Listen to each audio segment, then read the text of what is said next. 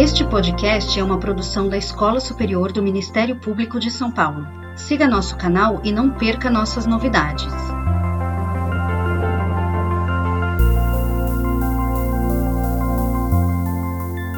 Bom, boa tarde a todas, a todos e, como disse a doutora Isabela, a todos, né? É importante marcar isso. Eu sou Marília Taufik, sou jornalista da Escola Superior do Ministério Público. Vou mediar o nosso debate de hoje sobre como tem sido construído o direito à diversidade no Brasil. Eu acho que vale a gente mencionar e reforçar, como o doutor Wallace mencionou aqui, a cartilha que está sendo lançada hoje pelo Ministério Público, Direito e Diversidade, e é por meio dessa cartilha que nós vamos nos pautar para o nosso debate e também reverenciar o Dr. Wallace, porque ele mencionou todos os as pessoas que escreveram os artigos, mas ele também escreveu um dos artigos que está na cartilha, então vale destacar isso também para quem não sabe. Então já acessem, é, compartilhem com as pessoas que vocês conhecem. É importante a leitura de vocês e mais ainda é importante a divulgação de todo esse conteúdo. Bom, para o nosso debate de hoje, vão participar, estão aqui conosco a Angela Terto, que é assessora de direitos humanos da ONU Brasil, doutora em desenvolvimento, sociedade e cooperação internacional pela Universidade de Brasília. Ângela, muito obrigada pela sua presença.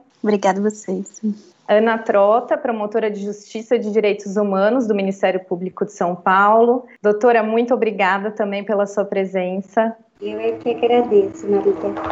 Fabiola Sucasas, que atualmente é membro auxiliar da Comissão de Defesa dos Direitos Fundamentais do CNMP e também é promotora de justiça de enfrentamento à violência doméstica no Ministério Público de São Paulo. Obrigada pela sua presença. Eu que agradeço, Marília. Obrigada a todos e Marcelo Ximenes Galego, coordenador de políticas públicas para a diversidade sexual da Secretaria de Justiça e Cidadania de São Paulo. Marcelo é especialista em direitos da população LGBTQIA+, e o Marcelo vai me corrigir se eu estiver esquecendo alguma das letrinhas. E também, ele é especialista também em saúde suplementar e em direito empresarial. Marcelo, muito obrigada pela sua presença.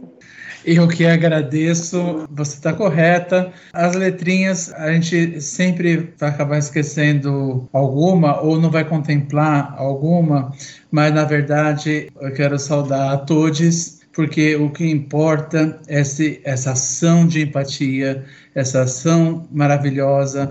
Eu estou muito feliz, muito feliz pelo convite. Obrigada. A doutora Isabela, no, no início, ela mencionou e falou um pouco sobre a questão da violência né, contra essa parte da população. E aí eu quero começar destacando um dado que é muito chocante, mas que poucas pessoas sabem, que é que o Brasil é o país que mais mata transexuais no mundo. Mas eu não vou focar aqui em alguns números, porque a LGBTfobia, ou seja, o ato ou manifestação de ódio ou rejeição a homossexuais, a lésbicas, a bissexuais, a travestis, e transexuais não é apenas invisível no Brasil, ela é protocolarmente invisibilizada. Só para vocês terem uma ideia, como o, aponta o Atlas da Violência de 2019, a gente não sabe sequer qual é o tamanho da população LGBTQIA, uma vez que o IBGE não faz qualquer pergunta nos seus questionários domiciliares sobre orientação sexual. Por outro lado, as polícias, em geral, nos registros de violência, também não fazem qualquer classificação da vítima segundo a orientação sexual, assim como não existe tal característica nas declarações de óbito. Portanto, torna-se uma tarefa extremamente árdua de mencionar e traçar diagnósticos para produzir políticas públicas nessa área. Uma raríssima exceção, e que vale a gente destacar, mas é uma exceção nesse apagão estatístico, tem sido os relatórios do Grupo Gay da Bahia, que há 39 anos vem fazendo um levantamento de número de pessoas assassinadas por questões é, homofóbicas, transfóbicas, com base em notícias publicadas na imprensa, na internet, informações pessoais compartilhadas com eles. Então, já que não dá para a gente se ater tanto assim aos números, eu vou me ater a uma história que, para quem é integrante do Ministério Público de São Paulo, pode ser conhecida, mas quem está nos assistindo é de fora da instituição vai conhecer agora, que é a história da Mari. A Mari ela tem atualmente 55 anos e ela foi servidora do Ministério Público de São Paulo por 30. Ela se aposentou no ano passado. A Mari sempre foi Mari, mas quando ela nasceu, registraram com a ela, deram a ela um nome masculino. Mas foi depois de muito tempo que ela se apresentou para o mundo sua verdadeira identidade. E foi no Ministério Público, antes mesmo do governo federal autorizar o uso do nome social no RG em 2017, que na sua carteira funcional lhe deram a permissão de ser aquela pessoa que ela sempre foi, Mari Fernanda Mariano. Então vejam, a Mari, ao conseguir tirar essa máscara, apesar do perigo, afinal o Brasil é o país que mais mata transexuais no mundo, ela se sente muito mais livre. E ela é para nós a representação de um importante propósito, que é usar o poder de transformação que uma escola como essa, que o Ministério Público tem, para falar pela igualdade. Então, por isso que essa, a nossa conversa de hoje é sobre esse assunto urgente no meio jurídico, que é o direito à diversidade, e que no Brasil ele pode ser entendido como direito até à existência. Eu vou convidar vocês que estão nos acompanhando a fazerem perguntas também no chat. A gente vai iniciar aqui o nosso debate, mas conforme as perguntas forem chegando, por favor, eu vou passando para vocês que estão aqui participando da nossa mesa. Eu vou começar perguntando para a doutora Fabiola em junho do ano passado, é sobre um tema que é muito recente, que é bem polêmico, que em junho do ano passado o Supremo Tribunal Federal enquadrou a homofobia e a transfobia como crime de racismo, ao reconhecer que houve omissão do Congresso Nacional por não editar uma lei que criminalizasse esses atos. No seu artigo sobre esse assunto no livro Direito e Diversidade, que está aqui, que está sendo lançado hoje, está no chat, a Procuradora de Justiça e Corregedora do Ministério Público de São Paulo, a doutora Teresa Exter, ela aponta que neste movimento não houve qualquer apropriação pelo judiciário do poder atribuído ao legislativo. Nas suas palavras, abre aspas, com muita habilidade e argúcia, o senhor ministro, e ela se refere ao relator do caso, o ministro Celso de Mello, ele elaborou a construção de uma, de uma interpretação na qual, respeitada a lei já existente, criada pelo Poder Legislativo, nela reconheceu que comportamentos homofóbicos e, trans, e transfóbicos ajustam-se à noção do racismo em sua dimensão social, sendo que neste método interpretativo baseou-se no conceito de raça, cujo sentido amplo e geral já for admitido pela corte anteriormente. Então, doutora Fabíola, você pode explicar como que esse conceito de racismo ele amplia para os casos de LGBTfobia? Obrigada, Marília, pela pergunta. Eu gostaria de destacar uma frase da Hannah Arendt, que ela diz o seguinte: que o objetivo de um julgamento é fazer justiça e nada mais, mesmo que seja o mais nobre dos objetivos ulteriores. Quando a Hannah Arendt fez essa, ela disse essa frase, foi, ela foi é, levada como uma jornalista, fazer uma cobertura jornalística lá do julgamento do Eichmann pelas atrocidades do nazismo. Ela acompanhou esse julgamento e ela fala sobre a banalidade do mal, sobre a postura de alguém que desafia a dimensão do mal e o sentido da dignidade humana. E o mal, dito banal nas posturas do Eichmann, por Hannah Arendt, ele não é diferente do mal que é depositado na estruturação do racismo e das práticas permeadas por ódio e discriminação. Por isso eu quero dizer que a doutora Teresa deve ser cumprimentada já pela escolha do título do seu texto, porque ela disse o seguinte: um voto supremo. O que você imagina de um voto supremo? Aquele que faz justiça, aquele que não se contesta, não há como contestar o mal do racismo, não há como contestar a realidade do ódio que estrutura o mal do racismo. Por mais que nós estejamos aqui em um evento sobre diversidade sexual e de gênero, nas palavras do próprio ministro Celso de Mello, reconhecer atos transfóbicos e homofóbicos constituem formas contemporâneas do racismo. E o próprio Supremo ele fez questão de dizer qual é esse conceito, que esse conceito ele deve ser compreendido numa dimensão social, mas que não se restringe, ou seja, não se restringe, é, restringe em aspectos estritamente biológicos ou fenotípicos, porque o que está em jogo são os chamados dispositivos do poder, dos quais o racismo resulta, do que a história, a cultura e a sociedade construíram, eu posso dizer, ou deixaram de construir, para determinados grupos, de formas a, a considerá-los inferiores e assim justificar a tal desigualdade. É uma construção, inclusive, segundo também o ministro Celso de Mello, que foi destinada a um controle ideológico, a uma dominação política, a uma subjugação social, a negação da alteridade, da dignidade, da humanidade das pessoas que integram esses grupos. Grupos que não são reconhecidos como pertencentes àqueles que compõem uma ordem considerada normal e comum.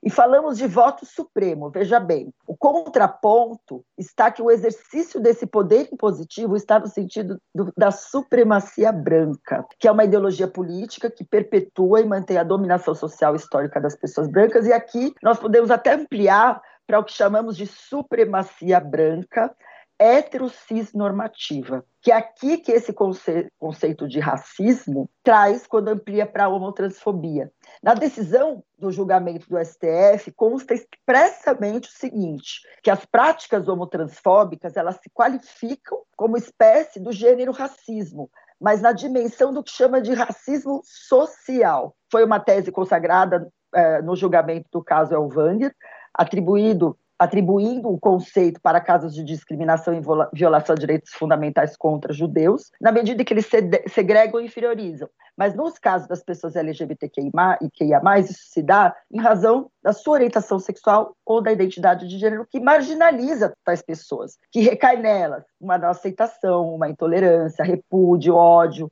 violência e desigualdade. E já partindo para o final aqui, veja, o voto do Supremo fez justiça não apenas porque ele reconheceu esse sentido do racismo como adequado à tipificação da homotransfobia, mas porque ele desperta algo que eu queria trazer aqui, a reflexão, até porque a gente acabou de comemorar, né, vamos dizer assim, o, o, Dia Internacional dos Direitos Humanos, porque ele desperta a reflexão das atrocidades da história da humanidade, que não estão apenas no passado, mas elas estão nos dias de hoje, que se expressa através não só também de uma violência explícita e cruel, que quando atinge as pessoas LGBTQI+, o aspecto de crueldade ele é muito mais intenso, mas também na roupagem do nosso cotidiano, nas práticas vítimas vistas como banais, nas práticas vistas como engraçadas, mas que elas têm o poder de segregar, de deslegitimar, de anular, de adoecer, de instar até ao suicídio. Então, essa resposta que eu, que eu daria para você aqui. Bem importante.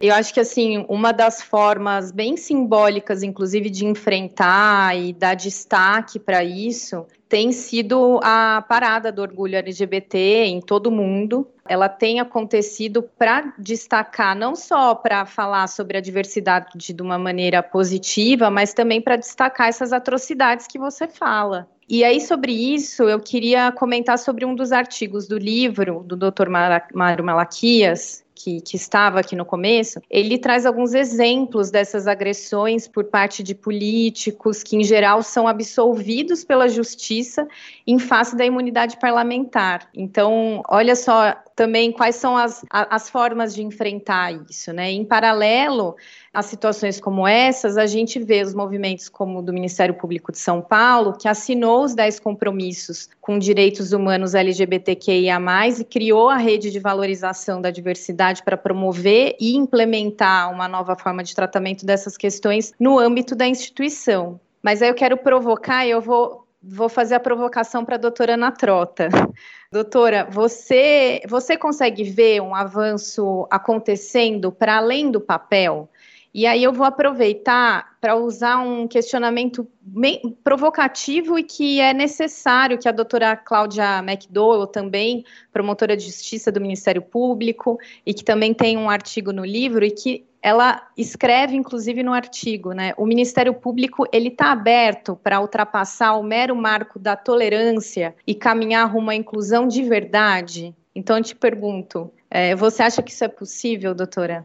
Bem, Marília, muito obrigada pela pergunta. Antes de mais nada, eu gostaria muito de agradecer o convite e dizer que para mim é uma honra e uma alegria muito grande estar aqui participando desse evento que é tão importante com pessoas queridas e inspiradoras para tratar desse assunto que me é tão caro, que é a diversidade, né? E aproveitar também para parabenizar todos os integrantes da Escola Superior do Ministério Público que têm feito um trabalho de ponta, um trabalho excelente que merece merece ser reconhecido. Respondendo à sua pergunta, que contempla também uma pergunta formulada pela querida Cláudia McDowell, no seu maravilhoso artigo que consta desse e-book lançado hoje, que desde logo eu ratifico a recomendação feita pela colega Isabela Ripoli e recomendo muito a leitura, eu diria que eu não tenho dúvida alguma de que nós, do Ministério Público, ainda temos um árduo caminho a, a percorrer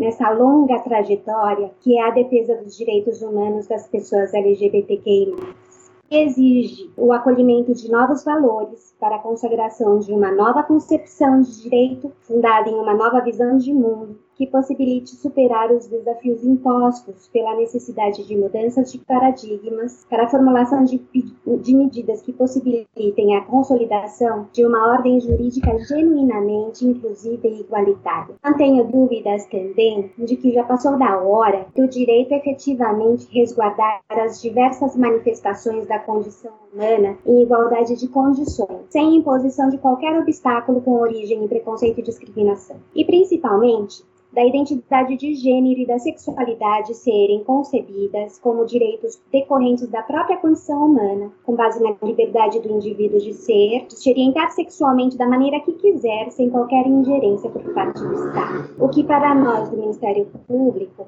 como operadores do direito, é obrigação e dever constitucional assegurar no exercício das nossas atribuições diárias, mas que nós sabemos que nem sempre é o que acontece. Entretanto, eu não posso deixar de reconhecer que estamos num bom caminho e seguimos avançando, ainda que não seja na velocidade da maneira como muitos de nós gostariam. E eu considero a assinatura da Declaração de Compromissos Institucional da Defesa dos Direitos Humanos das Populações LGBTQI+, que se deu neste ano pelo Procurador-Geral de Justiça, Dr. Mário Sarru, assim como a criação da Rede da Diversidade e o próprio lançamento desse e-book, que traz diversos textos com assuntos tão importantes e necessários, provas vivas disso. É evidente que essas iniciativas por si só não são suficientes para ultrapassarmos o marco da tolerância e caminharmos rumo à inclusão de verdade. Para isso, é necessário muito trabalho ainda, além de união de pessoas e de esforços em torno desse objetivo comum, para que possamos realizar ações concretas que ampliem cada vez mais o diálogo interno e possibilitem a criação de um ambiente de trabalho saudável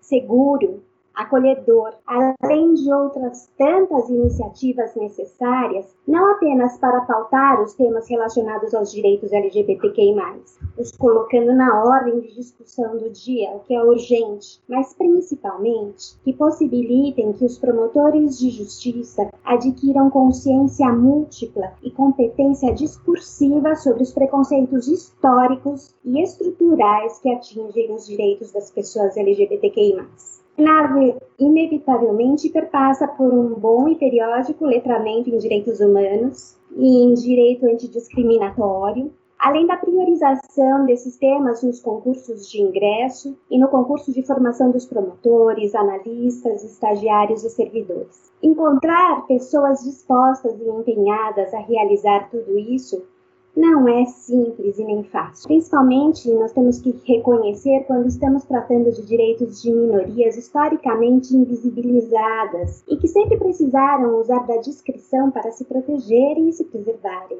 Minorias que possuem pouquíssima representatividade não só dentro da nossa instituição, como em todo o ambiente jurídico, e que por si só, né, situações que por si só exigem, pressupõem para qualquer envolvimento e participação em trabalhos conjuntos e coletivos, a existência de ambiente seguro e confiável, e isso se conquista. De outro lado, nós sabemos também que a defesa dos direitos das pessoas LGBTQI+, ainda conta com o estigma do preconceito, e que a nossa instituição é, sim, conservadora, sem falar das resistências pessoais por motivos de crença e convicções religiosas. Mas não obstante tudo isso, o que precisamos deixar muito claro e sem sombra de dúvidas é que é indiscutível e inegociável o nosso compromisso institucional, o compromisso institucional do Ministério Público com a diversidade como um valor, um valor a ser observado, respeitado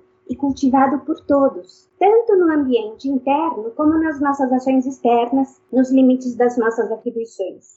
E para isso, eu preciso ressaltar a importância da assinatura da Declaração de Compromisso Institucional em Defesa dos Direitos Humanos das Populações LGBTQI, pelo Ministério Público de São Paulo. Certamente sem sombra de dúvidas, um marco importantíssimo e um passo a ser comemorado, na medida em que se trata de uma carta de princípios, baseada nos cinco padrões de conduta produzidos pelo Escritório das Nações Unidas para os Direitos Humanos da ONU, em colaboração com o Instituto para os Direitos Humanos e Empresas, que foi pensada por muitas pessoas e elaborada por muitas mãos, justamente para orientar práticas e alavancar o debate interno sobre a responsabilidade do Ministério Público de São Paulo em relação à promoção da diversidade e a equidade de gênero no ambiente de trabalho, com foco nos direitos LGBTQI+, visando consolidar uma agenda de defesa de direitos humanos dessas pessoas. Um documento simples e complexo, mas no caminho da educação e compreensão, e que merece e precisa, sim, ser amplamente divulgado, para que seja conhecido por todos os membros e integrantes do Ministério Público e também pela sociedade, e que deve, sim, estar estampado na página inicial do nosso site, porque é muito importante que ela seja divulgada e apreciada por todos, inclusive para que possa ser até mesmo reproduzido para outros ministérios públicos que quiserem. E principalmente para todos aqueles que participam e que estão, que compõem a nossa instituição, entendam e não se esqueçam que não cabe mais a falsa e velha fórmula de trabalhar as diferenças pela indiferença. E que a realidade que se impõe é que a natureza humana é complexa demais para se enquadrar em umas poucas caixinhas de classificação. Por isso, Entender e respeitar os diferentes conceitos e a importância deles é compreender que somos tão intrinsecamente diversos e que as ideias antigas sobre a nossa identidade e a forma como nos apresentamos ao mundo não conseguem mais atender à riqueza de quem somos, porque o mundo é sim plural, porque diversos somos todos e porque a diversidade é um valor e tem que ser entendido como a nossa maior potência. Eu gostaria de trazer aqui o ensinamento de Boaventura de Souza Santos, sempre certeiro de uma lucidez ímpar. Temos o direito de ser iguais quando a nossa diferença nos inferioriza. E temos o direito de ser diferentes quando a nossa igualdade nos descaracteriza. Daí a necessidade de uma igualdade que reconheça e de uma diferença que produza, alimente ou reproduza as desigualdades. E aí, eu quero explicar um pouquinho porque que eu sempre me emociono, né? É que esse assunto é muito caro e quando eu falo sobre ele, de dentro do sistema de justiça, eu faço questão sempre de me colocar na posição de mãe pela diversidade e promotora de justiça, porque eu acho que é neste lugar que eu consigo e que eu tenho a minha maior potência para explicar para as pessoas e para dizer o quanto é importante e necessário que a gente evolua. É isso, Marília. Obrigada. Obrigada, doutora Ana. Eu tenho certeza que quem está nos assistindo está batendo palmas em pensamento foi muito importante a sua fala e é muito importante a, a, sua emoção que a gente consegue sentir, porque isso nos causa empatia e, quem sabe, a muitos causa compaixão também, principalmente por conta desse seu lugar de fala, que é importante ser mencionado, é importante ser destacado e é importante para que, já que estamos num ambiente de, de educação, um ambiente de escola, e ainda mais uma escola de governo que fala com pessoas que, são, que estão diretamente ligadas à transformação na sociedade, é tão importante a gente tocar esses agentes de transformação social, né? E nada mais simbólico do que ter você aqui falando sobre isso e ter você na Escola Superior do Ministério Público falando sobre isso. E eu queria até aproveitar para continuar pedindo para as pessoas mandarem perguntas, Ó, o Irving, o Irving coloca aqui, nos emocionamos junto, doutora Ana.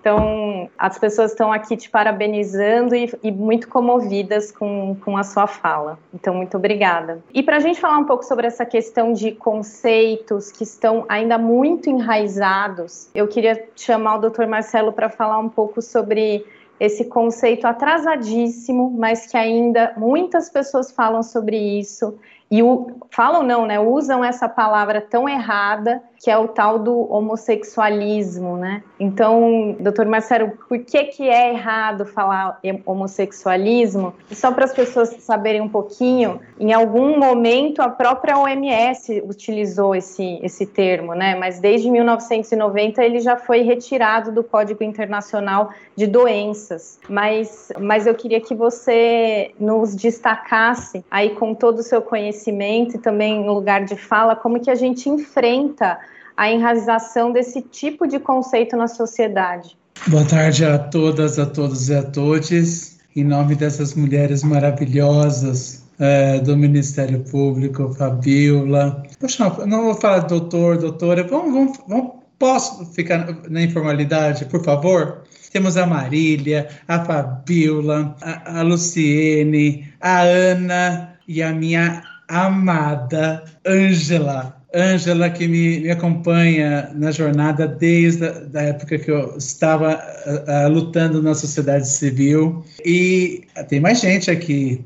Tem a Isabela. Não vou chamar ninguém de doutor, de doutora hoje, tá? Combinado? Fechado. Então, falando assim, a gente fica num ambiente mais amistoso, porque eu estou aqui na, na sala da minha casa. Para quem não pode me enxergar, eu sou um homem branco, uso barba, estou com uma camisa azul. No meu lado, uh, no meu lado esquerdo tem uma parede toda colorida com motivos florais, com as cores do arco-íris, flor com motivos africanos e aves nacionais. Temos tem um piano, do meu lado direito um sofá e meus dois cachorros querendo latir. Então eles podem participar a qualquer momento de, desse talk.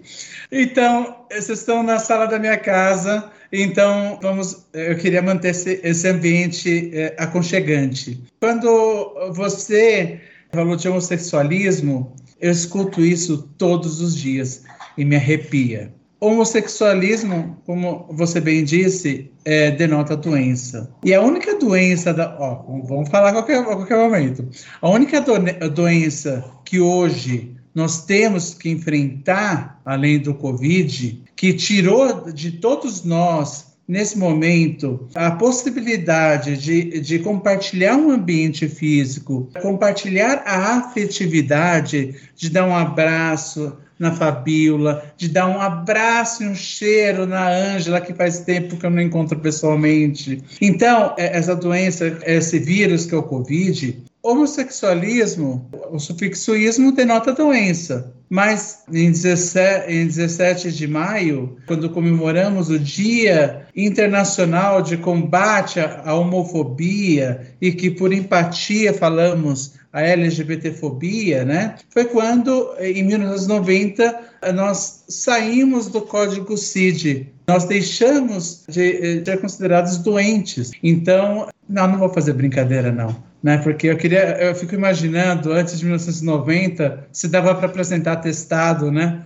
Olha, o médico me deixou 15 dias em casa porque uh, você, você é homossexual, né? Queria resgatar se existiam atestados nesse sentido, né? Porque eu ia ter que ser aposentado por invalidez, porque eu nasci assim, cresci assim e vou morrer assim. A grande doença atual uh, não só do Brasil, mas como da humanidade, também tem o sufixoísmo, que é o machismo, que é a verdadeira ideologia de gênero, que hoje tentam implantar como se fosse uma, uma verdade. É que me dói quando eu vejo o Disque 100 falar que a motivação daquela, daquela denúncia é de por orientação sexual barra ideologia de gênero. Então, quer dizer, é, no âmbito do governo federal, foi institucionalizado a questão da ideologia de gênero, não identidade de gênero. Então, muitas vezes nós deparamos até jornalistas, eh, pessoas preparadas falando sobre, sobre homossexualismo, porque acreditam de fato que isso é uma doença. Acreditam que de fato é um ministro, um ministro de Estado falar que somos frutos de famílias desajustadas. Por, por óbvio, minha família no começo não me aceitou, eh, mas também não me expulsou. Então, eu, eu estou ainda numa bolha, bolha de privilégios, que eu sou um homem branco, tenho uma expressão de gênero masculina, tive acesso ao, ao, ensino superior, mas o que estoura essa bolha é porque não só eu, como minha família, fomos vítimas da homofobia. E eu fui duplamente vi, é, vítima da homofobia. Uma quando perdi meu irmão e a segunda vez quando eu sofri é, num estabelecimento comercial pelo simples fato de demonstrar afeto para o meu então companheiro. Então isso me motivou uh, nesse engajamento, nessa luta por engajar as pessoas aliadas. Então, por isso que eu falo que a minha luta é de engajamento, empoderamento e empatia, o triplo E. Então, se essas pessoas acreditam de fato que a orientação sexual é uma doença, vem toda uma corrente que fala que também acredita que se é doença, a cura. Por isso que muitas vezes corrigimos e muitas vezes até instauramos processos administrativos quando vai um jornalista uh, na TV falar de opção sexual. Nunca foi uma opção sexual. Daí, de novo, vem. E ele ainda bateu. Se a pessoa acredita que é uma opção sexual, por óbvio, vem uma corrente e fala que existe uma cura. Então, esse ano é um dos anos que mais as pessoas estiveram, estiveram em casa, mas nós tivemos uma montanha de discurso de ódio, uma montanha de denúncias. Foi o ano que mais recebemos denúncias na Secretaria de Justiça. Então, o 17 de maio tem que ser celebrado. O 17 de maio, eu quero, como coordenador, entregar o segundo plano estadual de, de combate à LGBTfobia, envolvendo 15 secretarias de Estado e eu quero entregar isso para a população, se possível antes, mas simbolicamente no dia 17 de maio, porque assim nós vamos mostrar que nós não só somos o Estado pioneiro, mas um Estado que, que tem como DNA o combate à LGBTfobia. Tão importante isso, Marcelo, porque o que você fala é sobre esse direito à existência, né? Quando você diz que você é agredido simplesmente por estar demonstrando afeto ao seu companheiro, as pessoas não estão deixando você apenas ser o que você quiser ser, né? Aquilo não afeta ninguém. É... Então, assim, realmente esses, esses conceitos tão enraizados ainda da tal da cura gay, da tal da identidade de gênero, a gente ainda precisa falar bastante. Com certeza, é, aqui na escola a gente tem falado muito sobre isso para tentar desmistificar, desconstruir. Então, por favor, vamos ampliar esse debate aqui entre a gente, quem, entre quem está nos assistindo. Já que a gente até estava falando sobre o quanto o, sobre o erro do conceito de homossexualismo, né, desse conceito de doença, eu queria convidar a Ângela para a gente debater um pouco sobre algo que tem relação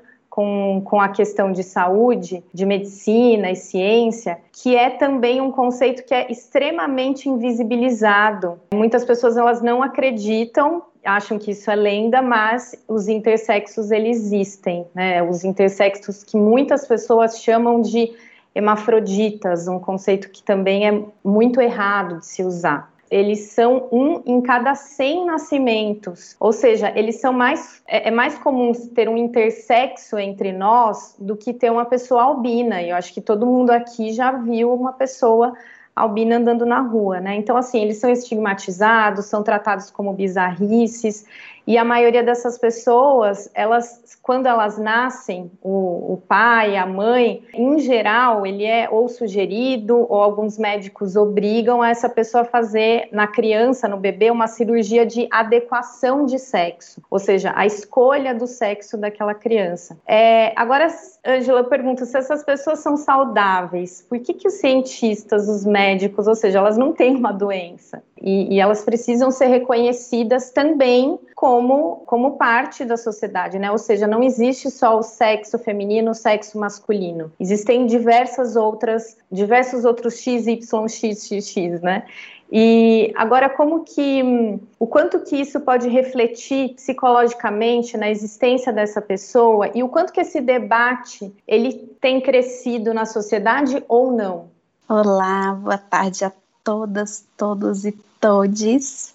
Eu sou Angela Pires, é, sou uma mulher negra, de, estou com cabelos soltos, longos, encaracolados, crespos. Ao fundo tem umas máscaras africanas também. É, estou fazendo trabalho em casa, assim como muitas pessoas, hoje, nesse momento, e aproveito para me solidarizar com todas que perderam, inclusive, entes queridos por conta da pandemia da Covid. E sou assessora de direitos humanos das Nações Unidas aqui no Brasil. Muito obrigada pelo convite, por estar aqui com vocês. É sempre um prazer estar aqui com o querido Marcelo, muito bom te ver, a Ana, a doutora Fabiola, com a Isabela, a doutora Isabela, e, e com a facilitação da Marília. É, parabenizar desde já pela iniciativa, não só do, do e-book, eu acho que o e-book é apenas um, um, produto né, que dá visibilidade ao trabalho que o Ministério Público de São Paulo está fazendo. Né? Então, fico muito feliz com o engajamento de vocês.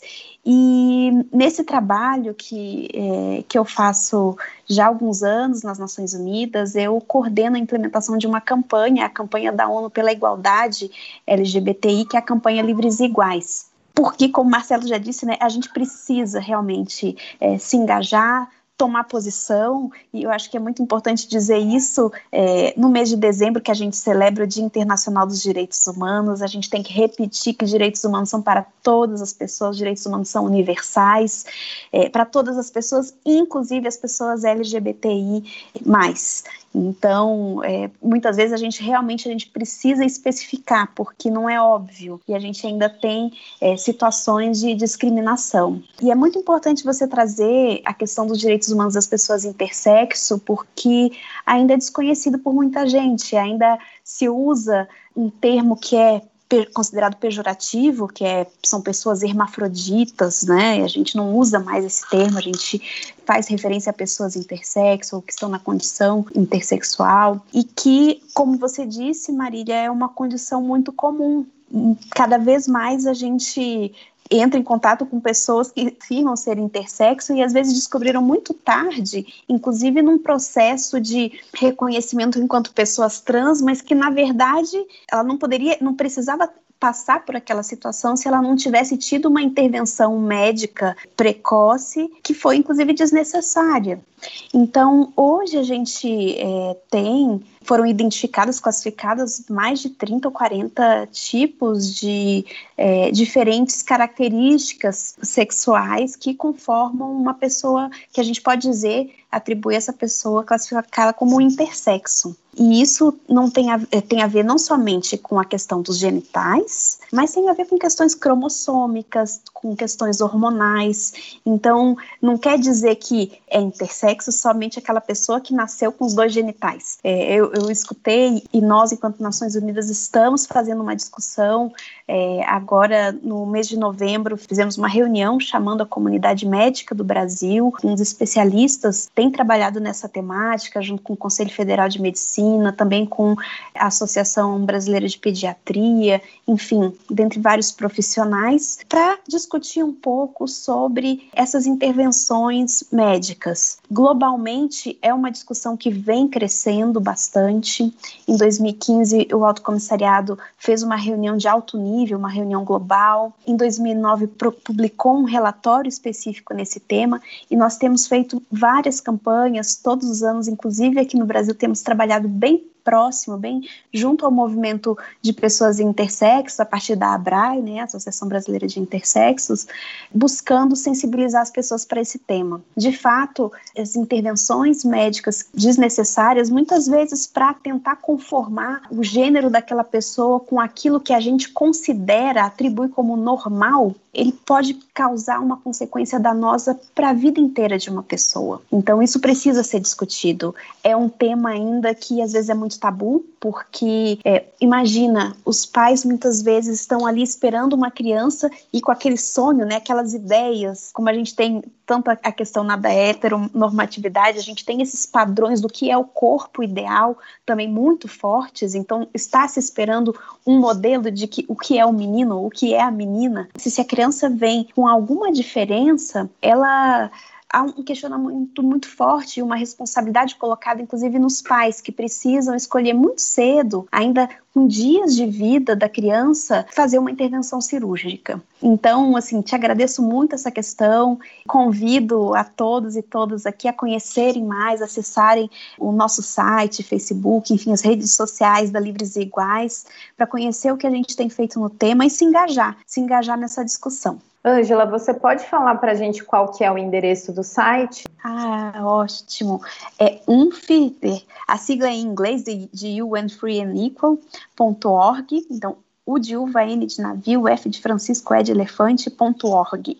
Esse é o, o canal, o site oficial da campanha. E ali tem uma série de materiais, notas informativas, vídeos, depoimentos. Ótimo, muito bom, porque é, a gente coloca isso como referência, porque daí as diversas organizações, as pessoas que estão nos assistindo dentro das suas instituições também, podem pegar esse material como referência para promover esse debate dentro do seu ambiente de trabalho. Acredito que é um debate que, principalmente dentro da classe médica, ela precisa ser muito ampliada. Eu queria fazer uma conexão, eu vou voltar a palavra até para o Marcelo agora, porque você tocou tocou num ponto, e o Marcelo também tinha tocado num ponto importante, que é sobre a necessidade da, da educação sobre gênero, que hoje as pessoas chamam tanto de da tal ideologia de gênero, e com isso vem uma série de preconceitos com esse termo, né? Um termo que, dentro do movimento é, pela diversidade, dentro do movimento feminista, né? Esse, esse é um termo que não existe, que foi criado, na verdade, para criticar a, essa educação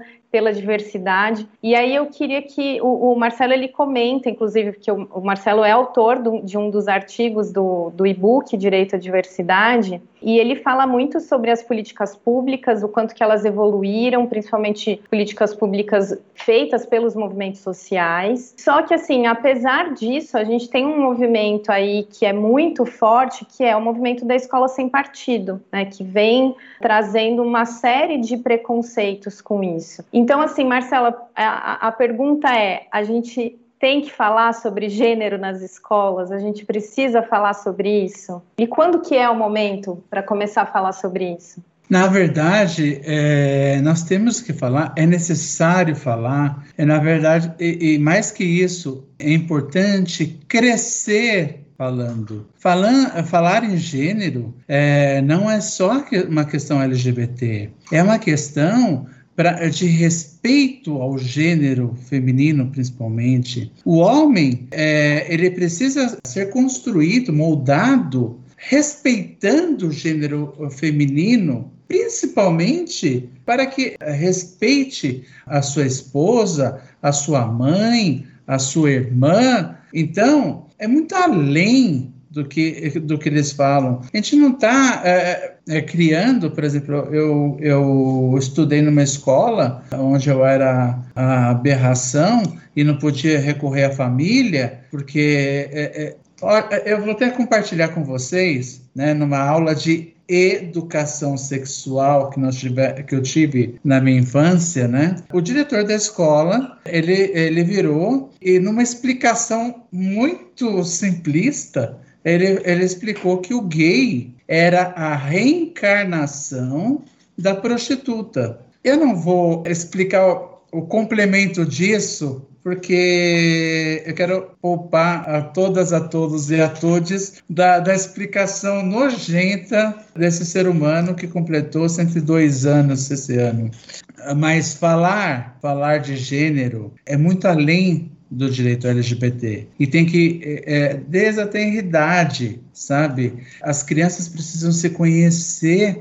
Quando eu era criança, eu queria me entender, eu, eu precisava, de repente, é, de, de alguém que é, falasse assim: olha, você existe, você é assim, você é normal, não é doença, e assim por diante sabe? Então, com, é, com, quando eu falo que em São Paulo nós tivemos a, a política pública mãe, que é a Lei 10948, é, é de 2001, depois nós tivemos o respeito ao nome social com decreto, depois nós tivemos a resolução da, da educação permitindo o uso do nome social no ambiente escolar. Então, o ambiente escolar é o celeiro da cidadania. Ali que a gente vai construir, ali é o alicerce da educação. Então, essa narrativa de escola sem partido não entrar para nos calar ou para censurar os professores que na escola são autoridades, são autoridades dentro, dentro de uma sala de aula, o professor não pode ser censurado de, modo algum, salvo, salvo se pregar a discriminação ou, ou preconceito. Então, nós temos que desconstruir essa narrativa da escola sem partido, porque nós, nós conseguimos sair de uma, de uma sociedade segregadora, nós atualmente trabalhamos uma, uma política eh, de integração e a nossa meta é a, a política de, é, é, é, de diversidade e inclusão. E mais que isso, nós temos que ter o senso de pertencimento. E o senso de pertencimento é não só quando a gente é convidado para uma, uma festa, mas o senso, o senso de pertencimento é quando a gente pode dançar sem que ninguém repare na nossa dança. A gente pode, possa dançar livremente, que a gente possa ser feliz.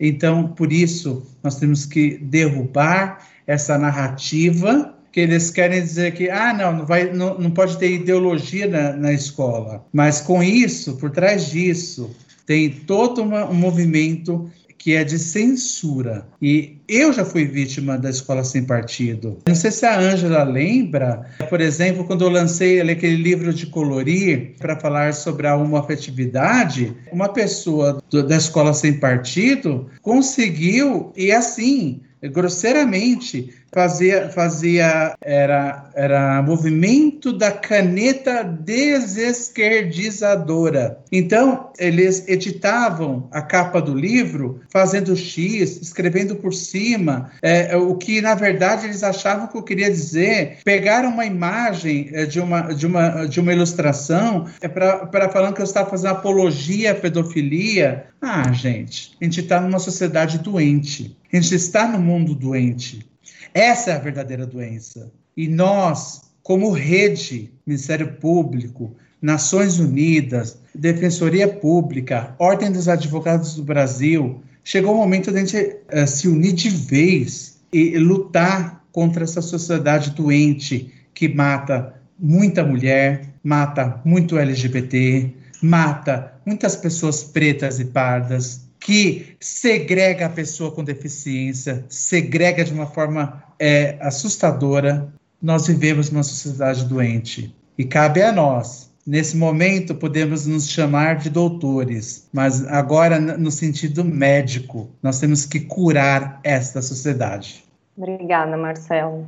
É importante mencionar a necessidade de trabalhar diretamente com o processo de desinformação também que existe, né? De, de desinformação e de, e de mudança de significados. E aí eu só queria destacar um trabalho também muito importante do Ministério Público de São Paulo, e aí até convido a Fabiola para falar um pouquinho mais sobre isso. Um projeto que trata sobre sobre gênero, sobre diversidade, principalmente sobre igualdade nas escolas públicas do estado de São Paulo. E aí queria que você contasse um pouquinho sobre como esse projeto e o quanto que ele também é importante, porque leva promotores de justiça para conversar com alunos, com jovens sobre esse tema nas escolas e, e o quanto que isso vira uma referência também não só para os jovens, mas para os professores e para as famílias. Bom, Vozes é um projeto maravilhoso, um projeto que constitui uma parceria entre o Ministério Público de São Paulo, a Secretaria do Estado da Educação, e ele veio justamente em 2016, quando nos bancos judiciais já,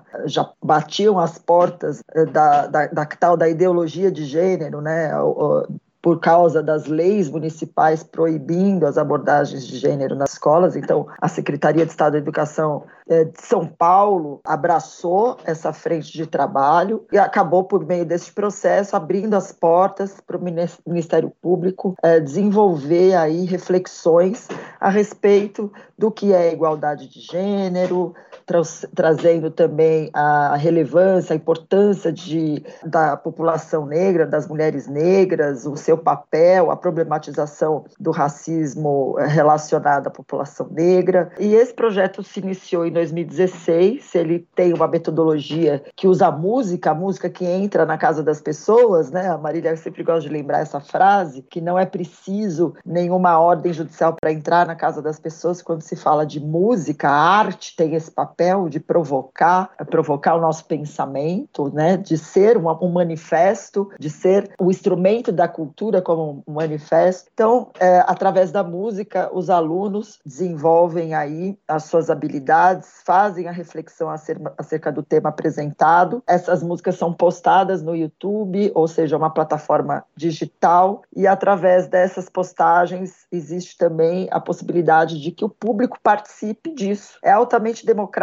o público, inclusive, vota na melhor música, e essa música é gravada num estúdio de renome da Midas Studios. Então é interessante que no ano de 2017 foi o ano que nós abordamos a questão da diversidade sexual e de gênero. No ano de 2017 foram mais de 10 ADP, ADPFs e que ingressaram não só o Ministério Público Federal, mas outros, outras associações, ingressaram no STF contra diversas legislações querendo proibir a abordagem de gênero nas escolas. Foi no ano, o ano de 2017 foi o que mais aconteceu e foi nesse ano que mais de 40 promotores de justiça, nós temos aqui a Ana Trota, que participou, a Luciene participou no, no, ano de 2019, mas temos todo engajamento de colegas aí que realmente estão vinculados à pauta dos direitos humanos, estiveram nas escolas falando sobre diversidade, falando sobre nome social, falando sobre homotransfobia, falando, dando informações dentro do ambiente escolar, falando de bullying, né? O que é o bullying? É, é, é homotransfóbico, e isso impulsionou é, uma abertura de um canal poderoso poderoso para o Ministério Público e poderoso para esses jovens. O Elian Flores, que venceu esse, esse ano de 2017, que foi a votação recorde de todo Vozes, que só ele sozinho recebeu mais de 70 mil votos na música Amar Sem Olhar a Quem. Uma música sertaneja, né, cujo estereótipo da música sertaneja é levado por toda uma questão aí do machismo, né, é, daquele homem dentro de uma masculinidade já conformada né, dentro dessa estrutura de gênero, e, e ele ressignificou o sertanejo através dessa música Amar Sem, Sem Olhar a Quem. Acho que vale a pena até a escola colocar o link das músicas gravadas do Vozes, é, que simboliza não só a pluralidade da educação, mas também que a pauta da diversidade ela não é feita para minorias, ela é feita para todos, porque quando se aborda qualquer questão relacionada a direitos humanos, nós estamos falando da defesa de direitos fundamentais como que você vai proibir isso? Na verdade, nós já estamos infringindo a defesa dos direitos do, do fundamentais quando nos omitimos, porque a pauta antidiscriminatória ela é uma obrigação do Estado. Nós estamos sob vigência do princípio da proteção insuficiente. Nós não queremos uma proteçãozinha, nós queremos uma proteção integral. E aí que vem toda a especificação dos direitos humanos, né? As pautas antidiscriminatórias vêm dentro da toada da especificação dos direitos humanos. A Ângela muito bem tocou isso, porque é, a, a, não dá para você falar de direitos humanos de forma universal quando nós temos um movimento que quer calar a voz de pessoas e quer impedir as outras de ouvirem o que elas têm a falar. Então, é, o Vozes ele simboliza muito isso. São vozes que são faladas, são cantadas, mas são ouvidas e entram na casa de todas e entram na casa de todas as pessoas sem nenhum vereador proibindo, sem nenhum deputado proibindo, sem nenhum nenhuma frente aí que pudesse negar esses direitos. É muito poder, né? E é importante mesmo que chegue, que chegue dessa forma e de uma forma tão bonita. A gente vai colocar o, o link do canal do YouTube do Ministério Público aqui no chat do nosso YouTube também, porque todas essas músicas que foram gravadas e, e, são músicas lindas, são, são músicas gostosas de cantar, inclusive, né? A gente sempre se surpreende muito com com as músicas desses jovens tão, tão novos, fazendo coisas brilhantes. E é, é muito bom que elas viram chiclete, porque no final elas estão educando a gente, né? aquela, aquele refrão fica ali grudadinho na nossa mente e a gente acaba cantando para outras pessoas. E falando de música e de um ponto que o Marcelo também destacou, ele, ele falou muito sobre felicidade. E eu acho que é interessante porque na cartilha Alguns dos artigos falam sobre esse conceito, sobre o direito à felicidade. O Dr. Wallace fala, a doutora Teresa Exner fala, e a doutora Isabela, ela fala também, ela dá um exemplo, ela destaca né, que no Código Civil de 2002 reconheceu o afeto como valor jurídico, havendo uma verdadeira reviravolta paradigmática do direito de família. E um conceito que se amplia ainda mais, como aponta a doutora Renata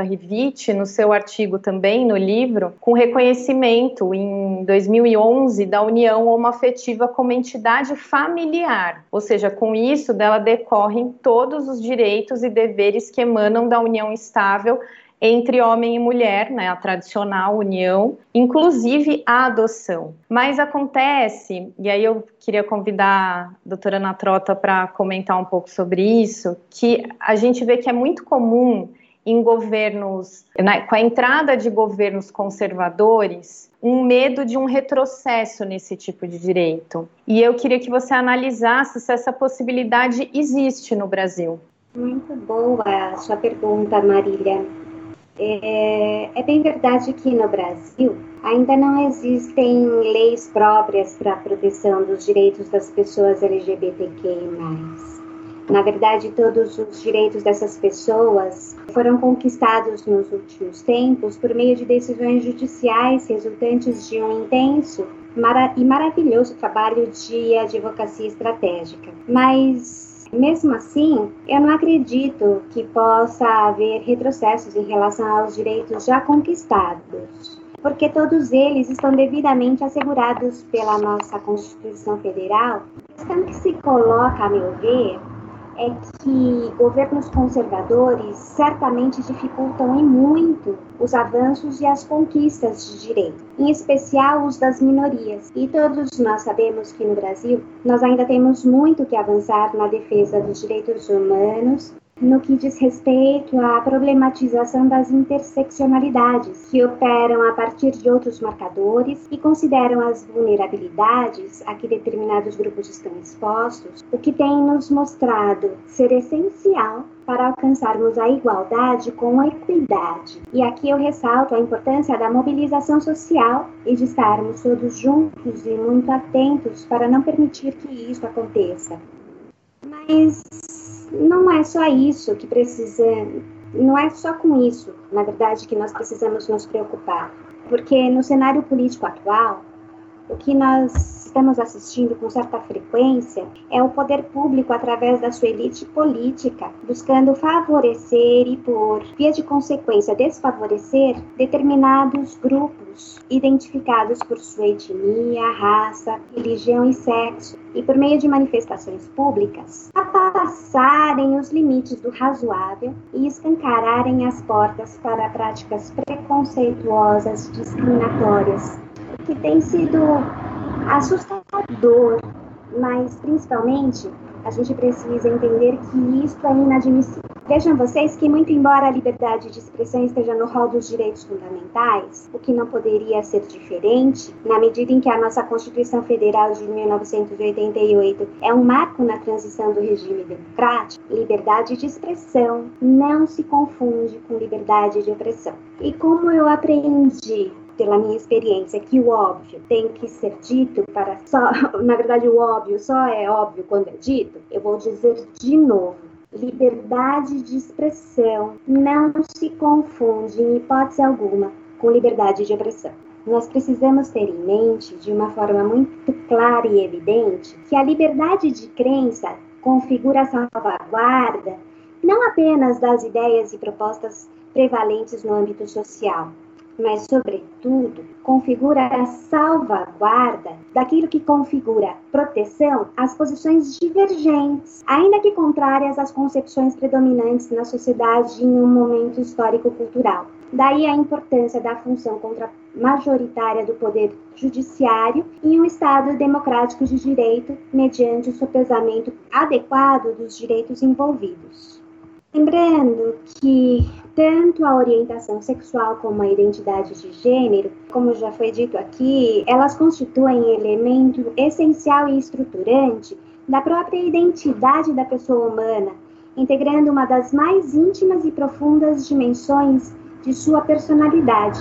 E, portanto, então, o mais importante do que preservar a liberdade de expressão e a liberdade religiosa é manter íntegras as linhas limites traçadas nesse âmbito, a fim de proteger a vida, a dignidade, a liberdade e a felicidade. Dessa forma, a fala de nenhum político poderá ser protegida pela liberdade de expressão ou de crença, muito menos poderá ser abarcada pela imunidade material parlamentar quando a sua conduta não for condizente com a postura exigida pelos princípios constitucionais, como as palavras, as opiniões e os votos que estimulem a violência, a segregação e o pre preconceito. E quando esses discursos se afastarem dos princípios da administração pública moral, da moralidade e impessoalidade. Lembrando que que é importantíssimo que o Estado brasileiro é laico e que um, em um Estado laico, a prerrogativa dos parlamentares é repudiar a violência contra os cidadãos decorrentes de suas idiosincrasias religiosas e escolhas, e não o contrário. Em relação a isso, nós deveremos todos estar muito atentos a fim de nos contrapormos com veemência a todas as manifestações que estimulam o preconceito e, assim, escancaram as portas para mais intolerância e violências num país que mais mata LGBTs no mundo, que ultrapassa a pessoa da vítima LGBTQI+, e das suas famílias, para ofender a sociedade brasileira como um todo. Somos todos nós ofendidos, porque isso gera danos irreparáveis diante do aumento das desigualdades, das injustiças violências e diante do comprometimento da concepção material da democracia constitucional. Lembrando que homofobia é crime, tá? Perfeito. Importante deixar claro isso. E aí eu, eu queria até chamar atenção para essa questão criminal, né? Porque além do, do Brasil ser o país que mais mata LGBTQIs no mundo, Uh, a gente tem um dos crimes que ele é um dos mais recorrentes no, no caso contra a população LGBT, que é a, a, violência sexual. E aí a gente tem as lésbicas, né, as mulheres lésbicas as mais atingidas. Tem um dado do, da ONG Gênero e Número, que é de 2017, que mostra que em média seis lésbicas foram estupradas por dia naquele ano. E neste, nesse, nessa temática, a doutora Luciana Angélica Mendes, ela faz uma, o, o artigo dela no livro é muito importante, ela se aprofunda no debate sobre o uso discriminatório do termo, e eu vou colocar entre aspas, estupro corretivo. E eu até indico as pessoas a, a lerem um pouco, lerem o artigo e compartilharem para poder compreender um pouco mais do quanto que esse termo ele é incorreto e ele precisa ser revisto. E aí eu peço também para a doutora Fabiola é, explicar o motivo, né? Por que, que ele precisa ser revisto, por que, que ele ainda é utilizado e por que, que ele precisa ser retirado da literatura jurídica. Eu agradeço muito essa pergunta. A doutora Luciene foi uma das primeiras que entregou o artigo e logo quando eu li, eu fiquei extremamente, me senti contemplada por todas as palavras, porque realmente reflete o que eu penso. Porque ela tocou justamente no ponto central desse debate. Aliás, do debate no sentido do que é a violência sexual não só contra as pessoas LGBTQIA+, mas também contra as mulheres. Tem uma a política sul-africana que é subsecretária-geral da ONU, a Punzili Duca, quando ela falou sobre a violência contra a mulher, que a violência contra a mulher é a mais tolerada do mundo, ela chamou atenção para o seguinte fato, que o estupro é a maior delas. E o estupro é também, para você ter uma ideia, para o público que nos assiste, é considerado uma arma de guerra. Eu tive a honra de assistir uma aula magnífica da professora Silvia Steiner, que é juíza do Tribunal Penal Internacional, e ela explicou que esse tipo de violência, o tipo de violência exercida como forma de limpeza étnica, para humilhar o inimigo, para engravidar, para fazer o grupo étnico perder a sua referência étnica, que é considerada a máxima humilhação, mulheres que são sequestradas para o estupro, para a prostituição, para a esterilização forçada, para a escravidão sexual. Enfim, na verdade, veja bem, é um tipo de violência que é exercida para manifestar, reafirmar, impor e manter poder. Quando a gente traz a, a, o âmbito da, do conceito do poder dentro dessa, dessa, desse tipo de violência, ela é muito emblemática dentro das relações que se permeiam pelas, pela, pelas construções de gênero. Própria Joan Scott, que é uma historiadora norte-americana, ela trouxe a categoria eh, de gênero como uma categoria de análise eh, para esse âmbito, para a ressignificação das relações de poder. E quando nós falamos aqui dos armários da diversidade sexual, ou seja, de um sistema de opressão que invisibiliza as pessoas LGBTQIA+, justamente esse binômio sexo e poder estão em jogo. Lembrando que Foucault fala o seguinte, que a sexualidade é o nome de um dispositivo, o dispositivo da sexualidade, que envolve um conjunto de práticas e de discursos que não só são uma referência na produção da subjetividade dos indivíduos, mas que também são inerentes a táticas de poder. E no âmbito da construção de gênero sobre a sexualidade e os estereótipos dos comportamentos sexuais que são esperados quando nós falamos das masculinidades e feminilidades, elas se, as relações se estabelecem, como diz Safiotti, por meio de duas faces: a da potência e da impotência. As mulheres socializadas para conviver com a impotência, os homens vinculados à força, preparados para o exercício do poder. E veja, eu queria dizer que eu não estou falando de impotência sexual, mas da impotência em razão da vulnerabilidade ao exercício do poder do outro, daquele que tem o poder sobre os discursos da sexualidade. Mulheres para casar, mulheres para transar, homens que pegam todas, assédio sexual no ambiente de trabalho, estupro doméstico, a questão das novinhas, da pornografia. E quando nós trazemos essa questão dos dispositivos de poder para o significado do termo estupro corretivo, nós observamos que ela vende a seguinte ideia: que é uma violência sexual praticada contra uma pessoa com a finalidade de corrigi-la.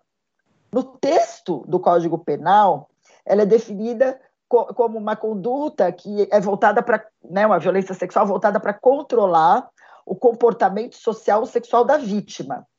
Mas o Código Penal nomeia a prática como um ato de corrigir. Quer dizer, define como controlar o comportamento, mas nomeia a prática como um ato de corrigir. E veja como a linguagem é violenta para as pessoas LGBTQI+. Eu queria lembrar aqui, trazer, enaltecer o trabalho da colega, colega Renata Rivit. Por quê? Porque aqui mesmo, nesse evento, já se falou de homossexualismo, já se falou de hermafrodita. A gente conhece tanto apelido que reduz que inferioriza as pessoas LGBTQI+, mas quando nós falamos do todes, nós somos criticados e ainda querem nos proibir de falar. A Ângela acho que falou de tabus, então ou é tabu e você não pode falar, ou quando fala é estigmatizado, ou deturpa a realidade. Então, no caso do estupro corretivo, veja, a ideia que temos de correção, qual é a ideia? Que é uma prática voltada a impor castigo, impor autoridade, para consertar, para reparar, para aprimorar. E a própria Comissão Interamericana de Direitos Humanos da OEA condena essa expressão, porque ela considera que esse tipo de conduta é uma manifestação extrema do preconceito contra as orientações sexuais e identidades de gênero diversas praticadas, especialmente, você lembrou muito bem, Marília, contra mulheres lésbicas ou bissexuais. E a CID define esse tipo de conduta como um crime de ódio que uma pessoa estuprada por causa da sua orientação sexual ou de gênero, percebida, buscando que, como consequente do estupro, seja corrigida a orientação da pessoa ou que elas ajam de maneira mais condigente com o seu gênero. Mas por trás desse crime, o que se evidencia é a concepção perversa e equivocada de que, de que se aquela mulher for penetrada por um homem, ela vai se converter a uma mulher normal, e eu gostei muito quando a doutora Luciene trouxe no seu artigo que ela usou o seguinte termo, que a heterocisnormatividade compulsória é também machista. E aqui eu digo que é machista e se expressa através de uma linguagem que escancara simbolicamente essa posição. Uma razão para essa vulnerabilidade é gerada pelo fato de que diversas orientações sexuais e identidades de gênero desafiam aquelas noções tradicionais de sexo, sexualidade e de gênero. Ah, você é bonita demais para ser lésbica. Você é lésbica porque nunca teve um homem que te pegasse de jeito. Você quer ficar agindo como um homem. Então, Marília, o que eu digo é que esse termo ele precisa ser retirado porque esse termo é violento, porque esse termo é equivocado e porque a linguagem aí está cumprindo um papel deturpado do que realmente nós estamos falando. Obrigada. Então, atenção todos, retirem dos seus dicionários mentais esse termo e quando ouvirem, corrijam também, né? Porque ah, muitas vezes também acontece da pessoa utilizar porque é um termo que é recorrentemente falado e muitas pessoas não têm ideia de todo o estereótipo que com ele vem. Então, é importante também você ter esse papel de educar o outro, de conseguir conscientizar, de falar sobre isso. E você falou sobre um ponto de, sobre o discurso dominante, e eu queria trazer aí sobre uma das grandes dificuldades da criação e da aplicação de direitos efetivos da população LGBT, que está no que o Procurador de Justiça, o Dr. Wallace, que ele aponta no seu artigo no livro, que é em face da tradicional opressão de uma sociedade arraigadamente patriarcal, machista e preconceituosa. E o que ele conclui que é indispensável a eficiência normativa da tutela desse segmento para além da efetiva proteção jurídica.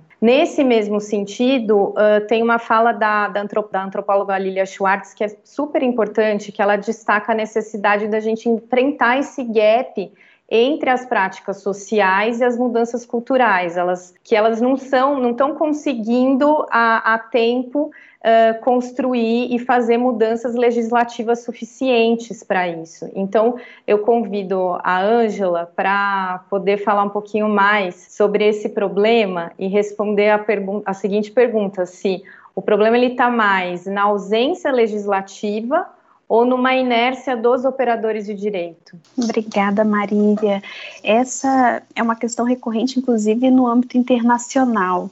Nas Nações Unidas, volta e meia, eu escuto, tá, mas a gente não precisava de um tratado, uma convenção sobre os direitos das pessoas LGBTI, ou, enfim, ou outras populações. Da mesma forma aqui no Brasil, a Constituição, ela tem no seu artigo 5 muito inspirada inclusive na Declaração Universal dos Direitos Humanos, que fala no seu artigo 1 que todas as pessoas nascem livres iguais em dignidade e direitos. E talvez isso bastasse em termos de legislação, né, uma legislação forte, o que, o que a gente quer mais forte do que uma Constituição é, dizendo que todos, sem exceção, têm, devem ter acesso a, a serviços, enfim, a, a, aos seus direitos. É, e aí a gente tem uma série de outras, de outras normas que vão tratar de direitos específicos, direito de saúde, educação, e a gente não precisaria ter algo específico para cada população ficar nomeando, porque é infinito e, e, inclusive hoje a gente fala LGBTI, mas antes a gente já usou GLS, não sei quem é dessa época, e outras nomenclaturas, né, Marcelo?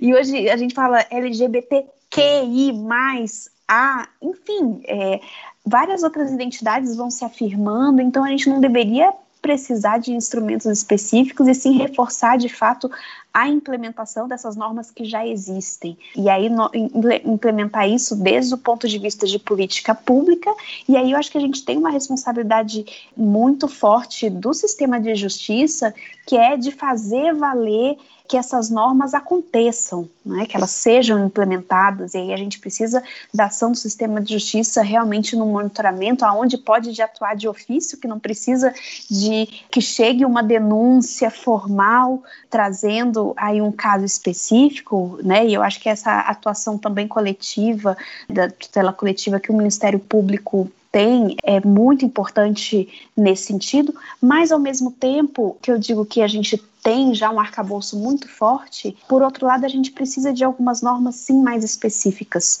normas que explicitem e orientem como implementar determinadas questões. Por exemplo, a gente realmente precisava de alguma orientação com relação à alteração do nome. E, e, isso, né, assim, que bom que aqui no Brasil esse tema, né, já a gente já tem um, um decisão nesse sentido. É, o STF, né, os, os, a Corte Suprema do país tem tido uma atuação, é, um protagonismo importante atendendo as demandas sociais, enquanto a gente é, anda um pouco devagar com alguns, algumas proposituras legislativas. Então, eu dou o exemplo do, do nome, mas também a gente poderia citar outros exemplos, como a recente decisão mesmo que foi mencionada com relação à criminalização. Então, às vezes é preciso, sim, dizer com todas as palavras, sim, se aplica. Isso foi também no, no âmbito das Nações Unidas. Foi preciso que é, Tony é, que, que era um, um, cidadão australiano, levasse ao Comitê das Nações Unidas, ao Comitê de Direitos Humanos, a sua demanda para que o comitê dissesse: é, realmente, a questão da orientação sexual que não deve ser motivo de discriminação. Então, eu ressalto bastante a importância da atuação do sistema de justiça e, sempre que possível, destacar que sim, pessoas LGBTI estão incluídas, sim, são sujeitas de direitos, enfim, e, todos os benefícios que, que nós temos em, em, diversas áreas ou serviços devem ser acessíveis a essa população e devem atender às suas especificidades, porque temos sim especificidades. A questão do, da alteração do nome é só uma delas, como eu mencionei aqui, a questão das pessoas intersexo. A gente tem toda uma discussão relacionada a intervenções médicas e possivelmente é, o, o, Conselho Federal de Medicina pode ser que revise sua normativa relacionada a isso. Então, é muito importante reforçar a implementação, mas ao mesmo tempo, se a gente puder ter algumas normas que especifiquem um pouco mais, que possam se servir de guia para a garantia desses direitos, melhor ainda. Perfeito. Obrigada. Eu só tenho uma pergunta aqui, que, que, na verdade eu vou mencionar. A Vivi, ela pergunta: gostaria de saber se existe alguma ajuda do, do Ministério Público para pessoas trans e travestidas no mercado de trabalho.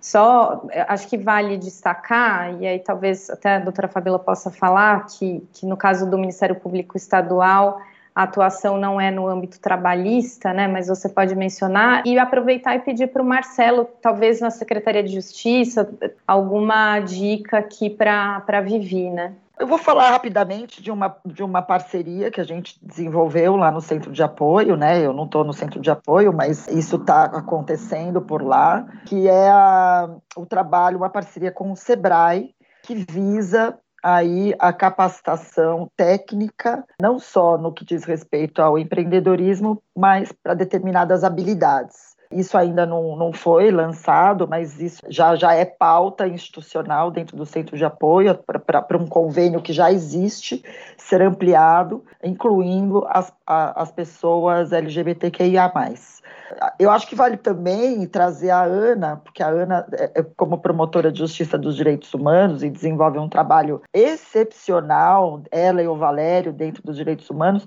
talvez possa aí trazer alguma, alguma reflexão sobre isso. Uh, eu sei que, que, que vocês, né, que a Ana costuma fazer muitos termos de, de ajustamento de conduta, e que talvez isso possa estar na pauta da promotoria. E, é, e, é isso que eu queria trazer. Agora, realmente, Marília, você levantou bem a bola, trouxe essa questão, lembrando que a doutora Valdirene Assis, do MPT, tem um grupo de trabalho de gênero e diversidade, é, gênero e racial também, e que faz é, muitos convênios, parcerias com esse foco. Então, acho que vale essa referência da doutora Valdirene, que compõe, inclusive, um dos GTs aqui da CDDF. E aí, só aproveitar e falar que a gente também vai colocar no chat do YouTube o link para o site do MPT, Ministério Público do Trabalho, porque as pessoas também podem procurar, procurar por lá pela doutora Valdirene. E só para as pessoas saberem, porque para quem não é parte do Ministério Público, Centro de Apoio é um órgão do Ministério Público de São Paulo. Então, essa atuação junto com o SEBRAE é uma atuação do Ministério Público de São Paulo. Só uma inclusão. A doutora Ana. Bom, olha, Infelizmente, nós na promotoria ainda não temos nenhum TAC celebrado nesse sentido, mas é um caminho que um bom caminho e é, muito promissor que a gente pode e deve percorrer. É, por enquanto, nós é, do Ministério Público na área de Direitos Humanos, da promotoria, nós acompanhamos para e passo é, o Transcidadania, que é um programa desenvolvido pelo governo do estado e município também, né, em algum um apoio também, para que é, é, haja essas portas sejam abertas e que haja, haja capacitação é, para as pessoas trans para possibilitar a empregabilidade. Existem também é, iniciativas muito interessantes que não são do poder público, nesse sentido, porque realmente é um longo caminho a ser percorrido e essencial para melhorar a vida dessas pessoas que sofrem tanto e são tão estigmatizadas, né? Essa, essa ação é uma ação essencial para a inclusão e dignidade, né? E garantia de dignidade dessas pessoas. Esse tema é bastante sensível porque as travestis e as pessoas transexuais foram expulsos muitas vezes do, do ambiente familiar, expulsas, extirpadas da, do ambiente escolar, do ambiente social e, por óbvio, do ambiente corporativo. Então, muitas e muitos acabam por não ter o direito fundamental a um emprego digno, formal digno. Quando estive na prefeitura, tive a felicidade de preparar e reestruturar o programa Transcidadania, que ontem anunciou que dobrou o número de vagas. Então, assim, nossa, é o número aumentou, temos que comemorar, mas o problema é muito maior. As demandas do Estado de São Paulo, que é do tamanho, com as dimensões de um país, 645 municípios e 45 milhões de pessoas, por óbvio, ainda é uma semente mas é um projeto que funciona, onde a gente pode devolver a cidadania, nós conseguimos fazer elevação, escolar, nós conseguimos o ingresso dessa pessoa a um tratamento, muitas vezes, de hormonização segura, evitar situações como utilização. Você vê que, que, que a, a questão é muito mais ampla quando a gente fala uh, em transcidadania. Evitar, muitas vezes, a utilização do, do silicone industrial atrás do, uh, desses corpos que, que ditos como ideais, mas o transcidadania herdado da gestão anterior. Ele foi reformulado, ele foi ampliado e ficou um detalhe, que é a, a porta de saída, que foi um trabalho que começou com a, a, com a doutora Valdirene, com o Ministério Público do Trabalho, com um, projeto, se não tiver, se eu errar, eu peço perdão, que era Cozinha e Voz nós entramos com as, as, as beneficiárias e os beneficiários do Transcidadania, demos um suporte. Com isso, nós demos uma diretriz, uma possibilidade de um emprego justo, porque a pessoa conseguiu fazer a elevação escolar, muitas vezes ah, concluiu o ensino médio, mas o mercado formal de trabalho, que antes alegava que essas pessoas não, tinha, ah, não tinham formação, não tinham escolaridade, não se serviam dessa, dessa força de trabalho. Então, com a profissionalização Inclusive, nós do Estado, nós estamos no mesmo caminho de seguir com a, com a profissionalização, apoiando o município de São Paulo, como também fazendo um projeto piloto com, com o consórcio intermunicipal do Grande ABC, para que a gente possa multiplicar essa, essa possibilidade do Transcidadania, que é um projeto que funciona, é um projeto que é necessário. E assim, é mais que uma política pública é, um, é o pagamento de uma dívida histórica com essa população. É um pagamento porque essas pessoas, se elas estão em situação de prostituição, se for por, por livre escolha, tudo bem. Mas ser como única opção de, de subsistência, isso é cruel demais. Isso é cruel demais. Então, nós temos que nos unir e punir também porque não adianta trazer para o ambiente corporativo, não, não adianta trazer para o ambiente é, é, do mercado formal de trabalho e a pessoa sofrer toda espécie de preconceito dentro do, dentro do ambiente de trabalho, para que depois venha a, a coordenação para, para sugerir e, e, abrir os procedimentos de extração de, de procedimento punitivo da Lei 10948. Então, além de tudo, nós temos um trabalho de educação para que a gente possa garantir para as travestis, mulheres transexuais e homens trans que tão logo ingressem no mercado de trabalho, que possam trabalhar no ambiente seguro. Então, é um trabalho conjunto que faz todo sentido. Acho que eu respondi a pergunta.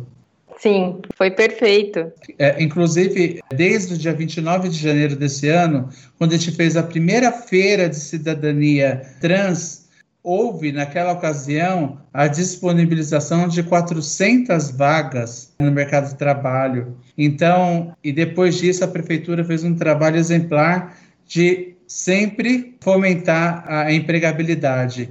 E nós do Estado estamos somando esforços não só com a Prefeitura de São Paulo, com qualquer município que queira trabalhar essa pauta, porque sozinho o município não consegue e sozinho o Estado não consegue. Sim, super importante destacar isso, porque as pessoas também, né, nos seus municípios, se quem estiver nos assistindo trabalhar numa prefeitura ou numa organização que está localizada num município que talvez tenha mais dificuldade também de implementação, então, é importante esse contato e, pelo menos, esse material como uma inspiração para a aplicação do, do projeto. Eu acho que o que ficou muito claro hoje, e na fala de todos vocês, é a importância da, da conscientização coletiva, de um processo de educação para todas, para todos, para todes, né? Mas acho que aí, principalmente para todas e para todos, que precisam realmente desmistificar algumas questões, ter quebra de preconceito, conseguir entender. Às vezes a pessoa ela não, ela apenas não entende. Então ter esse canal aberto é muito importante. E aí para a gente poder só ampliar um pouquinho, não combinei isso com vocês, mas enfim, eu acho que talvez vocês consigam cada um dar uma. A gente está num ambiente de escola. Então, cada um, se puder dar uma dica para as pessoas se aprofundarem um pouco nessa, nessa temática, e pode ser um livro, um filme, uma série, enfim, uma música também, o que vocês acharem de interessante. Queria pedir para vocês também compartilharem com o público. Vou pedir para a Ângela começar. Obrigada, Marília. Eu acho que seguindo esse tema de, de, empregabilidade de pessoas trans, eu quero convidar vocês para assistirem a websérie Capital Trans. Foi uma websérie que a gente divulgou, publicou esse ano, justamente trazendo aí esse nome, né? Trazendo o quão importante é o trabalho de pessoas trans, o quanto que elas podem contribuir para as organizações de um modo geral, sejam elas empresas privadas, empresas públicas, enfim, organismos internacionais. A gente quer ver pessoas trans trabalhando em todos os lugares. Então, eu, eu faço esse convite. São três episódios que trazem várias pessoas que estão inseridas no mercado formal de trabalho e elas trazendo a experiência delas, delas e também é, de quem as acolheu nesses espaços é, para desmistificar como, né, assim, não é uma coisa de outro mundo, são pessoas. Então, fica esse convite. E obrigada desde já. Fabiola? Eu lembrei, quando, como eu falei da, do estupro corretivo, eu lembrei de um filme antigo chamado Boys Don't Cry, Meninos Não Choram. É um filme de 1999. Eu acho que vale a pena assistir, que problematiza muito a questão da masculinidade, da, dos homens trans, traz a questão do estupro corretivo, traz também toda aquela masculinidade tóxica que é exercida em grupo. Então eu, eu recomendo e não posso deixar de reforçar que as pessoas leem o material que foi lançado hoje. Também tem um relatório da CID muito bom, que traz aí um quadro, apesar de ser um quadro real e muito violento, né, dessa realidade, mas vale esse relatório da CID, é um relatório bem completo. Fica a dica para quem estuda direito, que está aqui nos assistindo, que gosta da área dos direitos humanos. Marcelo? Na verdade, foi um, um, primeiro livro, né? Um livro antigo, mas que ele é muito atual, que é do Reinaldo Bugarelli, é Diversos Somos Todos, se não me engano. Se não me engano, é esse o título.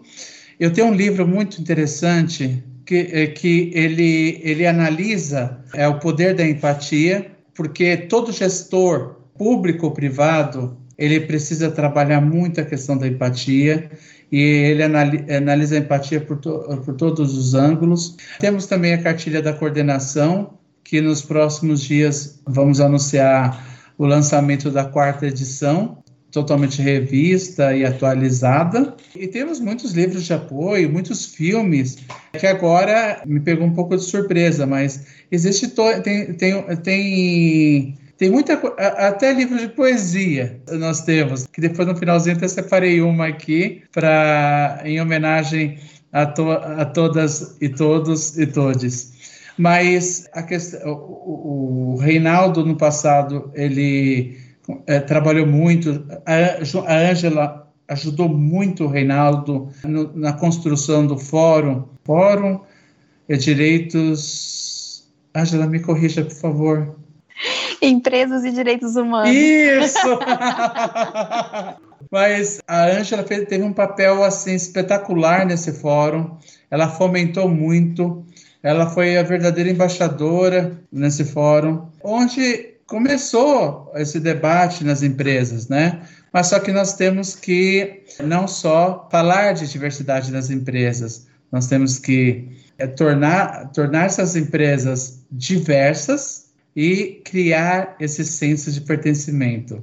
Porque não é só colocar a trans ali numa atividade qualquer, mas ela tem que, ela tem que se sentir parte daquele ambiente, é, sentir parte daquele time e daquela equipe. Assim como vocês do Ministério Público fizeram com, com a trans, dando o direito do, de usar o nome social e depois, no futuro, garantiu o direito à aposentadoria conforme seu, a sua identidade de gênero, se não estiver errado também, faça prontamente a correção.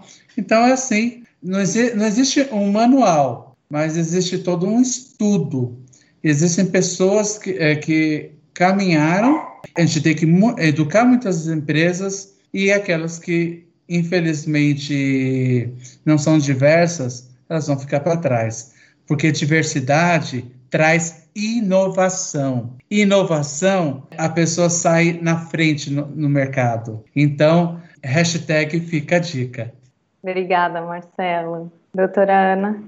Eu sempre acho que livro bom é aquele que nos retira da zona de conforto. Então eu vou indicar para vocês um livro que eu li recentemente e que mexeu muito comigo, porque ele toca num ponto essencial e aí não tem como eu não me emocionar, né? Que é as crianças trans LGBT existem.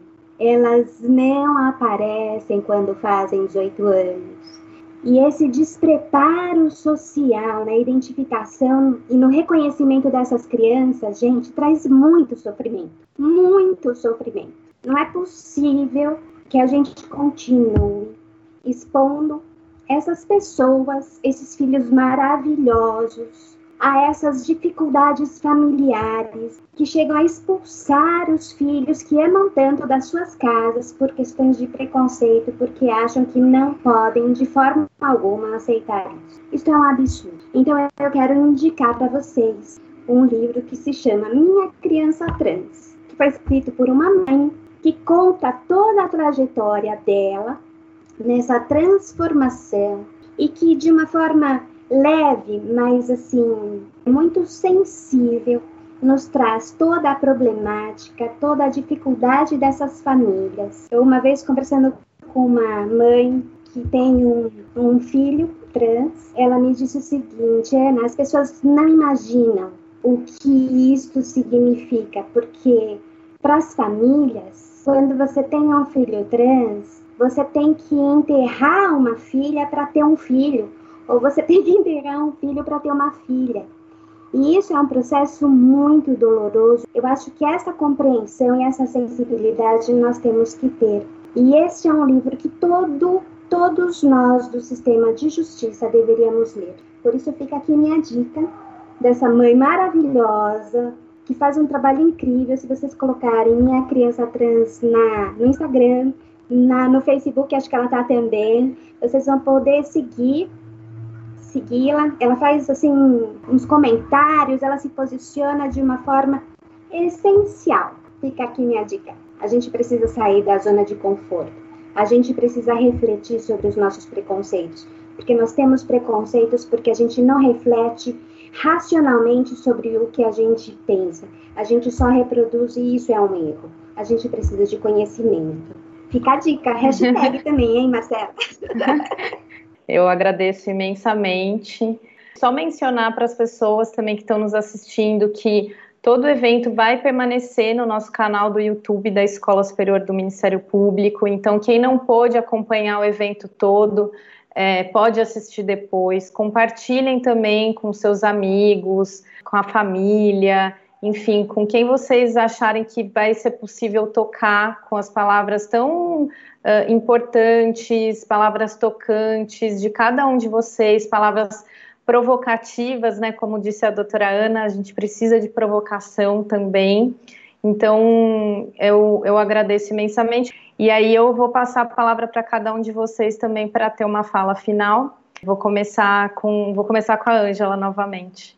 Queria agradecer muito o convite para participar desse debate com vocês e, e sobretudo, é, cumprimentar a todos pelo engajamento. Mais do que nunca, é super importante que mais pessoas estejam realmente engajadas na defesa dos direitos humanos e, e vocês que estão participando aqui do painel junto comigo, o Marcelo, Isabela, Fabiola, Ana, Marília, Dr. Paulo e todos que estão aqui conosco nos acompanhando, é, certamente também são fortes defensores dos direitos humanos. Então, queria parabenizar pelo trabalho de vocês, homenageá-los por isso, é super importante. E aproveitar também para colocar as Nações Unidas à disposição para continuar colaborando nesse tema.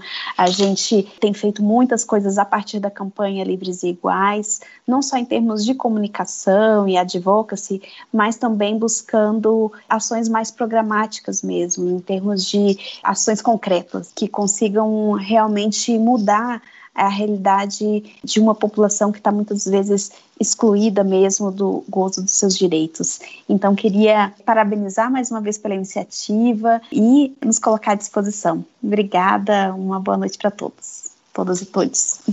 Marcelo, passo para você. Quero agradecer a todas, a todos e a todos. Eu estou muito feliz. Eu, eu, vou, eu, Bom, essa noite eu acho que eu consigo dormir, porque eu estou levando um, um, sentimento muito, muito forte no meu coração. Aquele sentimento que eu não estou sozinho. Aquele sentimento que eu, eu tenho pessoas aliadas ao meu lado. Pessoas sérias, engajadas, empoderadas, e com empatia. Quero agradecer, posso te chamar assim, minha musa, doutora Fabiola, a musa, doutora Isabela, a musa, doutora Ana, a queridíssima Marília, a musa Luciene, ah, não posso chamar de musa, doutor Mário.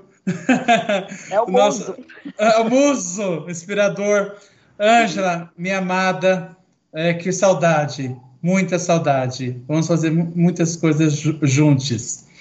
Só quero, só quero terminar com um trecho de uma poesia. Eu estou fazendo isso com constância para trazer leveza também para temas tão sérios. É do Braulio Bessa. Sempre haverá esperança. Enquanto o amor pesar mais que o mal na balança, enquanto existir pureza no olhar de uma criança, Enquanto houver um abraço, há de haver uma esperança. Enquanto nosso perdão for mais forte que a vingança, enquanto se acreditar que quem acredita alcança, Enquanto houver ternura, há de haver esperança. Enquanto você sorrir por uma boa lembrança, enquanto você lutar com a força que não cansa, enquanto vo você for forte, há de haver esperança. Então, eu, eu concluo aqui minha fala, porque eu estou falando com pessoas fortes, engajadas, empoderadas, com empatia lá em cima e com o coração aberto. Coração aberto que a gente está lutando o bom combate. Nós estamos do lado certo. Não vou falar de guerra porque eu detesto esse termo. Nós estamos do lado certo da luta. Então nós temos que dar as mãos e lutar juntos. Muito obrigado. Uma boa noite. Obrigada, Marcelo. Doutora Fabiola. Bom, eu queria agradecer, né, dizer primeiro para a Ângela, eu lembro, Ângela, a gente fez o, o, o, primeira conversa no grupo com a Luciene, com a Isabela, com a Ana Trota. Eu liguei para a Adriana da ONU Mulheres pedindo seu contato. E ela deu, acabou indo a Luciene e a, e a Isabela para Brasília, porque eu estava no meio de uma preparo para uma cirurgia, não consegui ir. E hoje nós estamos aqui, né? Muito feliz de, de reencontrá-la, nós já no, nos encontramos aqui. Dizer que é uma grande alegria ouvi-la, sempre trazendo aí toda a sua força dentro da, da, das Nações Unidas. Queria agradecer ao Dr. Marcelo Galego, nosso muso, com palavras que sempre nos, nos animam também. Acho que o Senhor nos inspira a, a, a, levar o brilho nos olhos dessa esperança. Dizer que eu cumprimento o Senhor pela sua atuação também na coordenação da diversidade. Queria aqui cumprimentar a doutora Isabela, a doutora Luciene, também deixar meu abraço para a Cláudia, Cláudia McDowell, que é uma colega uh, que, desde quando esse grupo foi criado, lembro muito que ela falou, Fabiola, eu fiquei quieta por muito tempo, agora eu resolvi falar. E ela está escancarando tudo que está dentro dela. É isso. E eu, eu a admiro por isso, porque é preciso ter coragem para escancarar o que ficou preso por tanto tempo dentro desse armário. E eu queria trazer para a Ana, a Ana é uma pessoa que eu admiro muito tempo, desde antes de eu entrar no Ministério Público, fiz ontem 23 anos de Ministério Público, dizer para Ana que você é uma mentora, você é, é, é, é muito representativo quando você vem e se emociona em cada fala sua. Você fala com o coração, mas a gente sabe o quanto você deposita de esforço em todo esse trabalho, né, esse trabalho coletivo. Então, Ana, fica aqui o, o registro de enorme respeito, admiração por você, que eu, nós, que eu consiga ser sempre a sua pupila, digamos assim, né? Doutor Malaquias, sem palavras aqui, nosso coordenador, pessoa que, que também se impulsionou no âmbito da, da defesa dos direitos humanos através dessa coordenação. Sinto-me orgulhosa porque eu acredito que eu tenha influenciado o senhor um pouquinho nessa frente. Mas eu queria terminar só com uma música. Eu estive com meus pais esse fim de semana. Minha mãe é pianista e ela tocou uma música do Chico Buarque. E aí eu, uma das músicas que tinha ali na, na playlist do Chico era essa aqui. E eu estava pensando muito nesse evento. E engraçado que essa música, depois eu fui pesquisar um pouquinho sobre ela, eu encontrei uma reportagem, e eu, eu, falo rapidamente dessa reportagem, mas eu vou falar uma parte da letra dessa música que fala do tema do, do, dos, dos inconfidentes. Fala assim: toda vez que um justo grita, um carrasco o vem calar. Quem não presta fica vivo. Quem é bom, mandam matar. Quem não presta fica vivo. Quem é bom, mandam matar. E essa reportagem trouxe à tona essa música, fazendo a relação dela com a morte de Marielle Franco. E é assim que eu termino a minha fala. Obrigada. Doutora Ana. Quero agradecer as palavras da Fabiola, sempre tão generosa, uma amiga querida, sempre uma fonte de inspiração, uma batalhadora nesse, né, nessa área, que grande conhecedora. Agradecer a todos que estão aqui presentes. Eu sempre costumo dizer que a união é que faz a força e que nós só poderemos ir juntos se estiver longe se estivermos juntos, né? E eu queria dizer também que eu sempre faço muita questão de me colocar no lugar de mãe quando eu falo sobre esse tema de dentro do, do sistema de justiça. Primeiro, porque eu faço questão de estar aqui e dizer que não é simples e nem fácil. Né? Todos nós somos filhos dessa sociedade, todos nós temos os nossos preconceitos. Como mãe, eu tive que realinhar as minhas expectativas, eu tive que encarar de frente os meus próprios preconceitos, e isso me doeu porque eu achava que eu era melhor do que eu realmente era. E eu tive que percorrer muitos caminhos internos e externos e tive que me capacitar para entender muitas coisas. Mas é possível a gente se livrar dos preconceitos. E eu garanto a vocês que é muito libertador. Estar aqui é muito libertador. Então, eu queria terminar minha fala dizendo que eu me coloco neste lugar de mãe, porque é deste lugar que eu faço questão de me levantar de dentro do sistema de justiça para dizer a todos, a todas e a todos o que o Mães da Diversidade carrega na parada LGBT que é essa faixa linda que diz: tirem o seu preconceito do caminho, porque nós vamos passar com o nosso amor. É esta faixa e é isto que eu quero e faço questão de levantar de dentro do sistema de justiça. E faço um apelo. Essa luta não é dos LGBTs. Essa luta é dos LGBTs e das famílias dos LGBTs. Essa luta é de todos nós. Porque com eles muito provavelmente, os seus pares terão empatia, mas conosco, todo mundo é capaz de ter empatia. E por isso eu faço questão de me colocar como mãe, mulher e promotora de justiça em todas as vezes que eu falo sobre esse assunto. Muito obrigado.